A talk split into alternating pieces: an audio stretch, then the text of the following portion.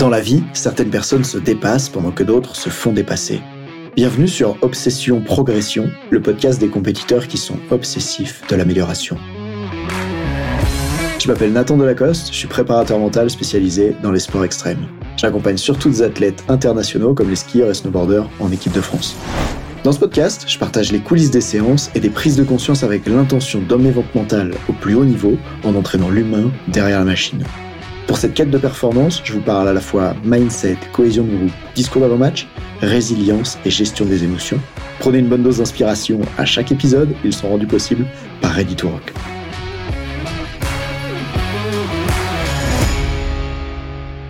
Quel rapport entre les contre-performances en compétition et les marques de luxe? Non, je veux pas dire que si tu rates toutes tes compétitions, personne va te sponsoriser, ça c'est une évidence. Dans cet épisode, on va voir quel lien il y a entre les sportifs qui craquent dans les moments importants et l'industrie du luxe, on va voir comment la recherche de statut tue. En fait, j'ai un pote qui me racontait la séance qu'il a fait à la salle de sport avec un mec qui portait une Rolex à 50 000 euros au poignet à la salle de sport. C'est fou, non?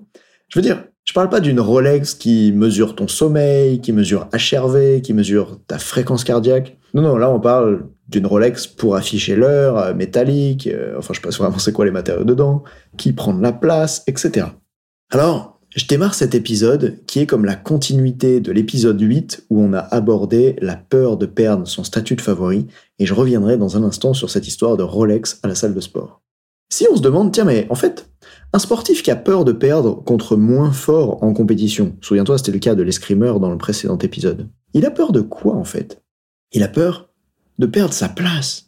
Il a peur de ne pas être à sa place, ne pas être à la hauteur. Et quand il a peur de ça, en fait, il a peur de perdre son statut. Il a peur de perdre son statut qu'il a acquis auparavant, par exemple. J'ai été champion 2, où je suis dans la ligue supérieure, par exemple je suis un compétiteur de niveau national, je ne dois pas perdre contre cet athlète de niveau régional. En judo, ils ont été très nombreux les athlètes en judo à, me partager ce problème-là qu'ils rencontrent. Alors, cette recherche de statut, c'est quoi le statut en fait? C'est un truc hyper important pour l'être humain et les mammifères en général. Bien avant qu'on puisse vous demander 10 000, 20 000, 50 000 ou même 100 000 euros pour avoir l'heure affichée à votre poignet, oui, juste ça, c'était déjà super important de montrer ce que vous valez au sein du groupe. Par exemple, c'était le cas dans les tribus, où pour avoir un certain rôle, il fallait prouver sa valeur. Et aussi, surtout, pour garder sa place dans les tribus, il y a plus de 50 000 ans par tribu, j'entends pas forcément euh, peut-être les Indiens d'Amérique qu'on connaît aujourd'hui, d'ailleurs moi je les connais assez peu, donc je vais pas en parler, mais ces groupes d'êtres humains qui vivaient ensemble, qui cueillaient ensemble, qui mangeaient ensemble et qui, voilà, ensemble, ben, tout cela, il fonctionnait sous le format tribu et le moyen de survivre, c'était de continuer d'appartenir à cette tribu, n'est-ce pas? Alors, pour appartenir à cette tribu, ben, il fallait bien maîtriser son rôle, fallait être à sa place, fallait être à la hauteur de ce qu'on attend de soi, que ce soit chasseur, cueilleur ou faiseur de vêtements, pardon, c'est pas le bon mot. On retrouve ça aussi euh, chez les animaux, chez les mammifères où euh, bah, bah, il y a des combats très violents en fait, de celui qui veut prendre la place de chef du groupe. À l'époque où je regardais des documentaires sur les animaux à la télé, celui qui veut prendre la, place de chef du groupe, ben souvent en fait il doit aller cogner l'autre et montrer qu'il est plus fort. Il y a même d'ailleurs euh, certains animaux où c'est par rapport à la taille de certaines parties de leur corps. Hein. Je te laisse imaginer lesquelles. D'ailleurs, c'est peut-être une façon moins violente que d'autres de prendre la place de leader du groupe. En tout cas, tu peux voir que le statut, c'est vraiment important par rapport au rôle qu'on te donne au sein du groupe, à ce que tu vas pouvoir faire de ta vie, etc. Et en 2023, bien, on a trouvé des manières moins sanguinaires de prouver sa différence, avec par exemple euh, l'industrie du luxe. Pourquoi c'est tellement important? Parce que le statut, il se combine avec le sentiment d'appartenance. Et en fait, le sentiment d'appartenance, c'est une motivation, une motivation très forte qui a été d'ailleurs décrite dans les trois besoins psychologiques fondamentaux définis par le chercheur Deci en 75. Pour rappel, il y a le sentiment d'autonomie, le sentiment d'efficacité, en fait le fait de se sentir compétent, et puis le sentiment d'appartenance. Et je reviendrai pas sur ces deux premiers dans le podcast de façon à ce que ça reste court. Alors dans cet épisode, je vais parler uniquement du sentiment d'appartenance. D'ailleurs, pour connecter un peu des neurones dans votre cerveau, parce que tu sais que le cerveau, il apprend mieux quand il connecte quelque chose à quelque chose qu'il sait déjà que quand il apprend quelque chose de nouveau qu'il ne peut pas connecter à autre chose. Et donc mon rôle, c'est de t'aider à faire des connexions. Donc la connexion que je te propose, c'est celle à la pyramide de Maslow. Est-ce que tu sais que juste au-dessus des deux étages les plus bas de la pyramide de Maslow, qui correspondent aux besoins physiologiques et aux besoins de sécurité, t'as le besoin d'appartenance. C'est juste au-dessus. En gros, ce que ça veut dire, c'est que dès que tu risques pas de crever de faim, de crever de soif, ou de te faire attaquer dans la rue, le prochain problème que ton cerveau veut absolument résoudre, c'est d'appartenir. Est-ce qu'il faut des preuves de ça Franchement, en 2023, quand tu regardes autour de toi, est-ce que tu sais que l'industrie du luxe, elle ne s'est jamais portée aussi bien qu'aujourd'hui? Avec le contexte de récession économique qu'il y a, ou qu'il y a presque, hein, je ne sais pas exactement comment on définit la récession, mais tu vois les circonstances dans lesquelles ça se passe. Sais-tu qu'il y a une hausse de 13% dans l'industrie du luxe? Sur la croissance du chiffre d'affaires d'après le journal La Tribune, soit 1400 milliards de dollars, et il prévoit que ça continue d'augmenter jusqu'en 2030 en fait, je vois là parmi vous des gens se dire non mais Nathan, euh, on n'achète pas du luxe juste pour appartenir à un groupe. Et c'est vrai, il y a d'autres avantages à l'industrie du haut de gamme, à l'industrie du luxe. Il n'y a pas que l'avantage de ce que ça montre de toi. Mais franchement, entre vous et moi, les montres à 50 000 euros pour aller à la salle de sport, c'est pas un produit utile. Hein, je peux comprendre qu'avoir un chez-soi de luxe avec un canapé de luxe, t'es mieux assis dedans. Mais je peux pas comprendre qu'aller à la salle de sport avec une montre à 50K, ça t'aide à mieux t'entraîner. D'ailleurs, depuis tout à l'heure, vous dites peut-être, mais Nathan, c'est quoi le rapport entre l'industrie du luxe et la recherche de statut Si là, tu vois pas encore à quel point cette industrie, elle met en avant la marque, elle met en avant le fait que c'est cher, voire même le fait que c'est cher, c'est le seul argument pour vendre. Parfois, de façon à faire en sorte que tu puisses être vu de l'extérieur comme quelqu'un qui possède beaucoup de richesses.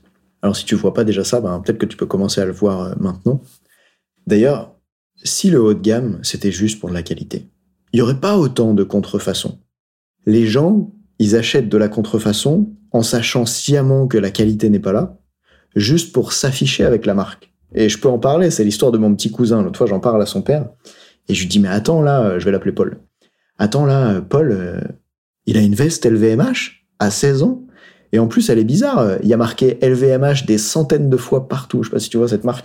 Ils avaient mis ça vraiment sur toute la veste. C'était écrit partout. Comme des, centaines de, fois le logo. Et là, quand j'en parle à son papa, il me dit Bah non, t'es fou, moi je lui achète pas une veste LVMH. Mais par contre, euh, il a pris ses propres sous, il est allé sur le marché, il a acheté une veste en contrefaçon, et comme ça, il peut montrer à tout le monde qu'il porte du LVMH. Et là, ça m'a rappelé Waouh, c'était fou la vie, l'adolescence et tout ça. Ce que tu veux montrer à cet âge-là. Et je sais pas s'il écoutera un jour ce podcast, mais juste tu peux te poser la question pourquoi c'est tellement important et notamment chez les jeunes, chez les ados, de montrer ça en fait? Parce que ça leur permet d'appartenir réellement à un groupe.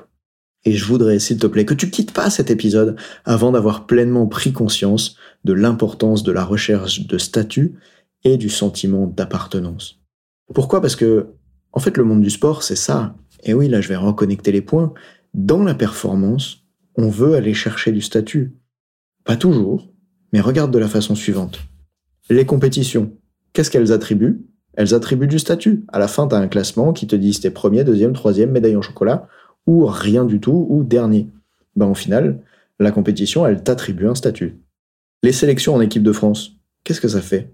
Ben, Ça fait du statut, soit tu es en équipe de France, soit tu y es pas. Et moi, j'accompagne des jeunes en équipe de France de ski alpin, de snowboard cross, qui ont peur en fait de perdre leur statut, qui ont peur de perdre leur place et qu'en ont tellement peur que parfois ça les amène à prendre le départ d'une compétition en se disant il faut que je prouve que je suis à la hauteur. Ça les amène, par exemple, quand il y a des sélections aux championnats du monde et qu'ils savent que c'est les coachs qui vont sélectionner quels athlètes partent aux championnats du monde, ça les amène à se dire je dois montrer ce dont je suis capable pour pouvoir garder ma place au sein du groupe et je veux surtout pas qu'ils pensent que je devrais être diminué dans le groupe d'en dessous. En plus, si j'étais dans le groupe d'en dessous, ben, je serais dans le groupe avec les gens qui sont plus faibles et ils ont toutes ces pensées autour de ça qui vont limiter à performer en fluidité à leur meilleur niveau avec sérénité. On a ça aussi avec les sponsors. Bah oui, c'est le statut qui va te permettre d'accéder à plus de sponsors. On a ça aussi avec les amis.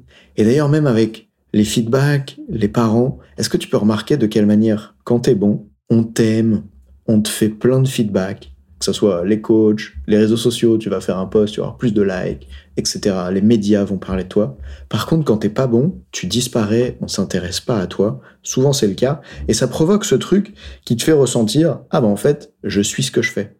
Si j'ai de bons résultats, je suis quelqu'un de bon. Si j'ai pas de bons résultats, je suis pas quelqu'un de bon. Et cette croyance-là qui se construit chez les athlètes, ben, souvent depuis le plus jeune âge, parce que même moi, quand j'étais moniteur de snowboard, malheureusement, je faisais l'erreur. Quand j'ai un athlète qui, enfin, un débutant qui réussit à faire le virage pour la première fois, je vais aller vers lui, je vais l'acclamer, je vais le féliciter, je vais être très enthousiaste, alors que celui qui rate sans arrêt ses virages, ben, je vais pas avoir ce comportement-là. Et malheureusement, quand tu fais ça, ça construit chez les gens la croyance, je suis ce que je fais.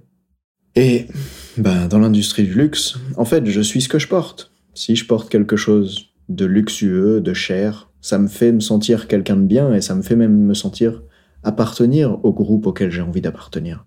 Et la recherche de statut peut te faire faire des choses débiles. Tu te souviens dans l'épisode, je crois que c'était l'épisode 3, mais j'ai un doute, quand je racontais que je me suis luxé l'épaule en snowboard pour tenter d'appartenir au groupe des meilleurs moniteurs de mon école Quand à l'époque j'ai décidé de faire des front flips alors que je savais pas du tout les faire, juste pour pouvoir prouver aux gens que j'étais fort parce que je savais faire des têtes en bas, parce que j'avais l'espoir que de montrer que je suis fort et que je sais faire des têtes en bas allait me permettre d'appartenir au groupe auquel j'arrivais pas à appartenir, ceux des moniteurs de mon école qui à l'époque me rejetaient. Eh ben, je me suis lixé l'épaule en faisant ce trick pour lequel j'étais pas du tout assez entraîné sur un trampoline.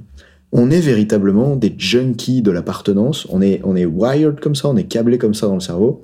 Tu vois, à Noël, Ma mère, elle m'a offert un t-shirt Puma. Maman, si t'es en train d'écouter ce podcast, coupe le son s'il te plaît. Ma mère, elle m'a offert un t-shirt Puma. Quand j'ai reçu le t-shirt Puma, la chose que j'ai pensé c'est merde, je porte pas cette marque d'habitude. Est-ce que j'accepte d'être vu avec cette marque-là sur moi?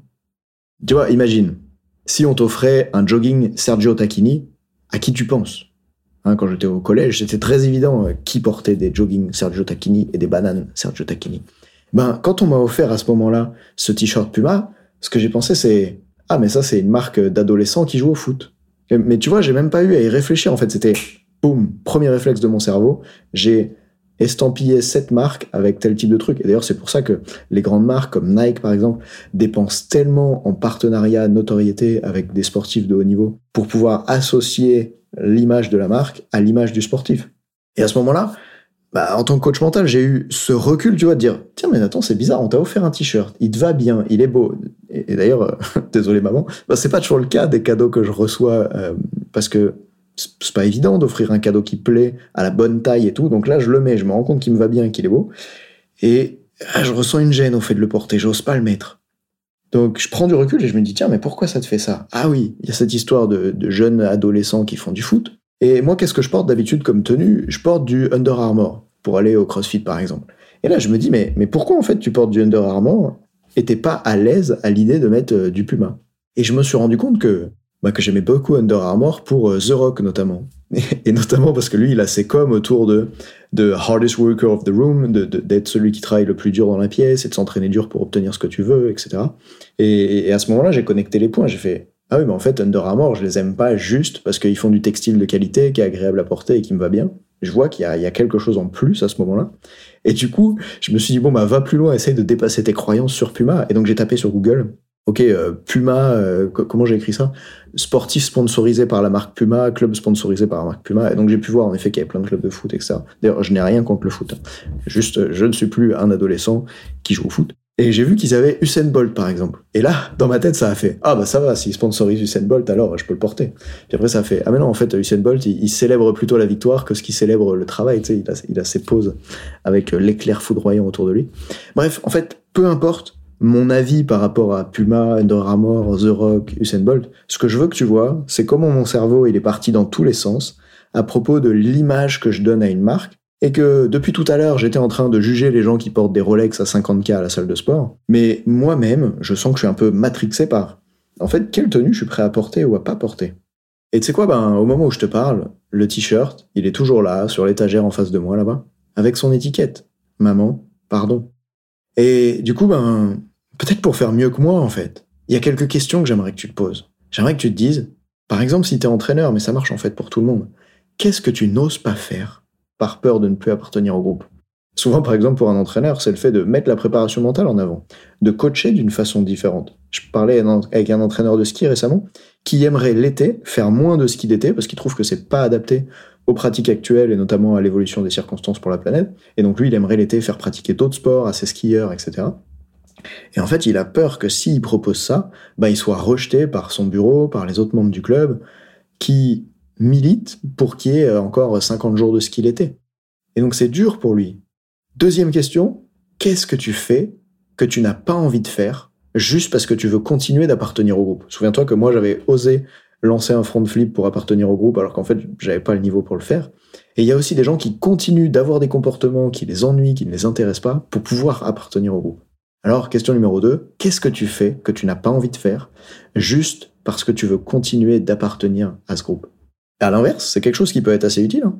Quand tu veux appartenir au groupe de tes potes qui vont faire du footing le dimanche matin, bah en fait t'es chez toi le dimanche, t'aurais plutôt envie de rester tranquille et de manger du Nutella à la cuillère. Et ben comme tu veux continuer d'appartenir à ce groupe-là, ça va t'amener à te dépasser et à sortir aller avec eux faire le footing. Donc tu vois que le sentiment d'appartenance, en fait, c'est un problème, mais c'est pas un problème. Et c'est pour ça qu'il est tellement difficile à résoudre. Troisième question, dans quoi est-ce que tu dépenses ton argent pour te donner du statut? Que tu sois entraîneur, athlète ou même n'importe qui qui écoute ce podcast, je vois que des fois, il y, a des gens d'autres mondes qui l'écoutent. Dans quoi est-ce que tu dépenses ton argent pour te donner du statut? Depuis le début de l'épisode, je me moque de certaines marques que franchement, j'aurais jamais envie de porter, LVMH, Hermès, pour ce qu'elles représentent, sans les critiquer ici, juste parce que c'est pas ce à quoi je m'associe. Mais je peux voir comment, moi, franchement, dans le snowboard, je fais pareil.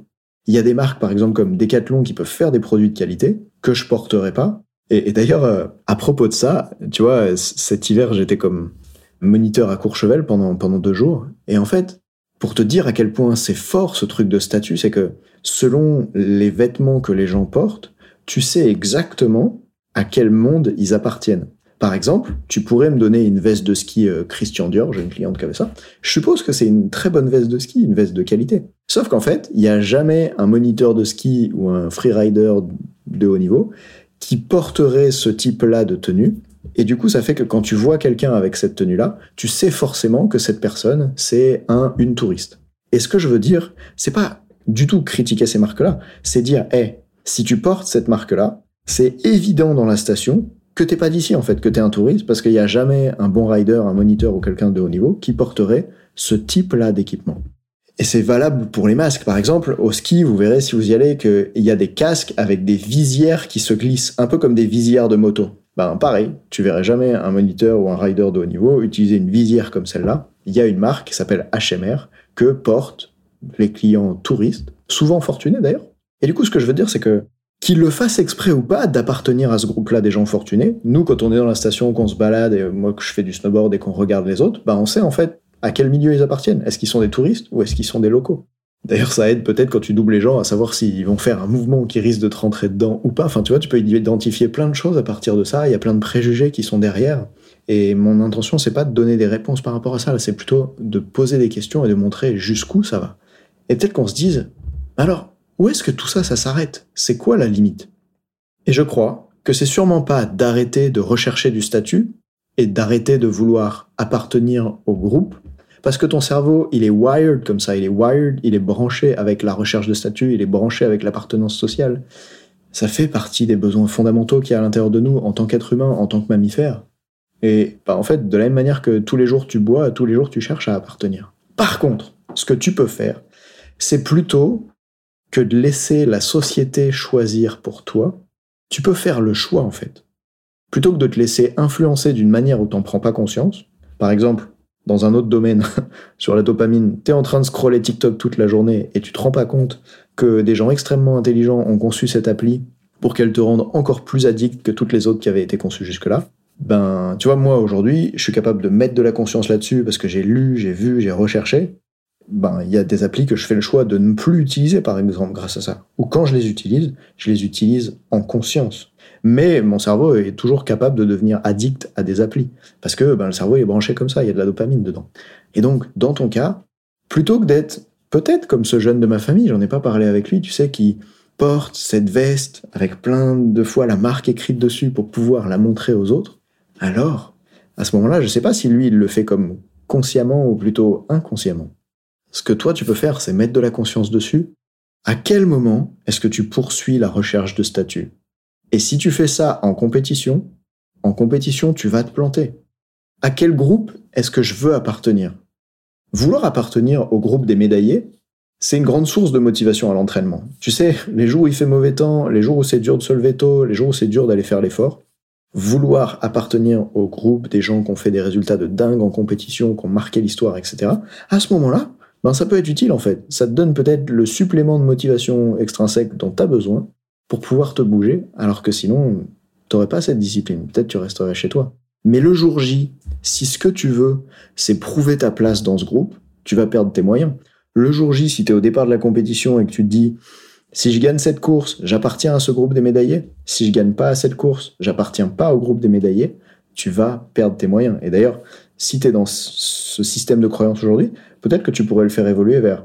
En fait, ce qui compte, c'est pas vraiment le résultat que je vais obtenir aujourd'hui, la médaille que je vais avoir ou pas avoir aujourd'hui. C'est plutôt le chemin, le comportement que je mets en place pendant toutes ces années pour aller vers ce que je veux. En vrai, euh, est-ce que appartenir au groupe des champions, puisque souvent c'est ça que me disent les athlètes, ils, veulent, me disent pas je veux appartenir au groupe des médaillés, ils disent je veux être un champion.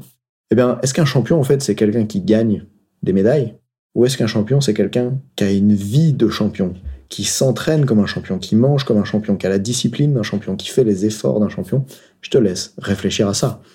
Comme d'habitude, voici un épisode qui pose plus de problèmes qu'il ne donne de solutions, et j'étais sur chaud de vous le préparer en sortant du CrossFit ce dimanche matin. Tiens d'ailleurs, les CrossFitters qui m'écoutent, ça vous parle, le sentiment d'appartenance, n'est-ce pas? C'est pour ça aussi qu'on a arrêté le fitness traditionnel c'est parce qu'on voulait comme appartenir à un groupe, on sent qu'on s'entraîne ensemble, qu'on fait la même chose, qu'on fait les mêmes séances d'entraînement, qu'on se dépasse ensemble. Et pour terminer cet épisode, j'ai juste envie de vous dire, mettez de l'attention. À quel endroit de votre vie vous recherchez du statut? À quel endroit de votre vie vous voulez appartenir à un groupe? Et posez-vous ces trois questions que j'ai balancées tout à l'heure. Qu'est-ce que tu n'oses pas faire par peur de ne plus appartenir au groupe? Qu'est-ce que tu fais que tu n'as pas envie de faire juste parce que tu veux continuer d'appartenir au groupe? Dans quoi est-ce que tu dépenses ton argent pour obtenir du statut? Salut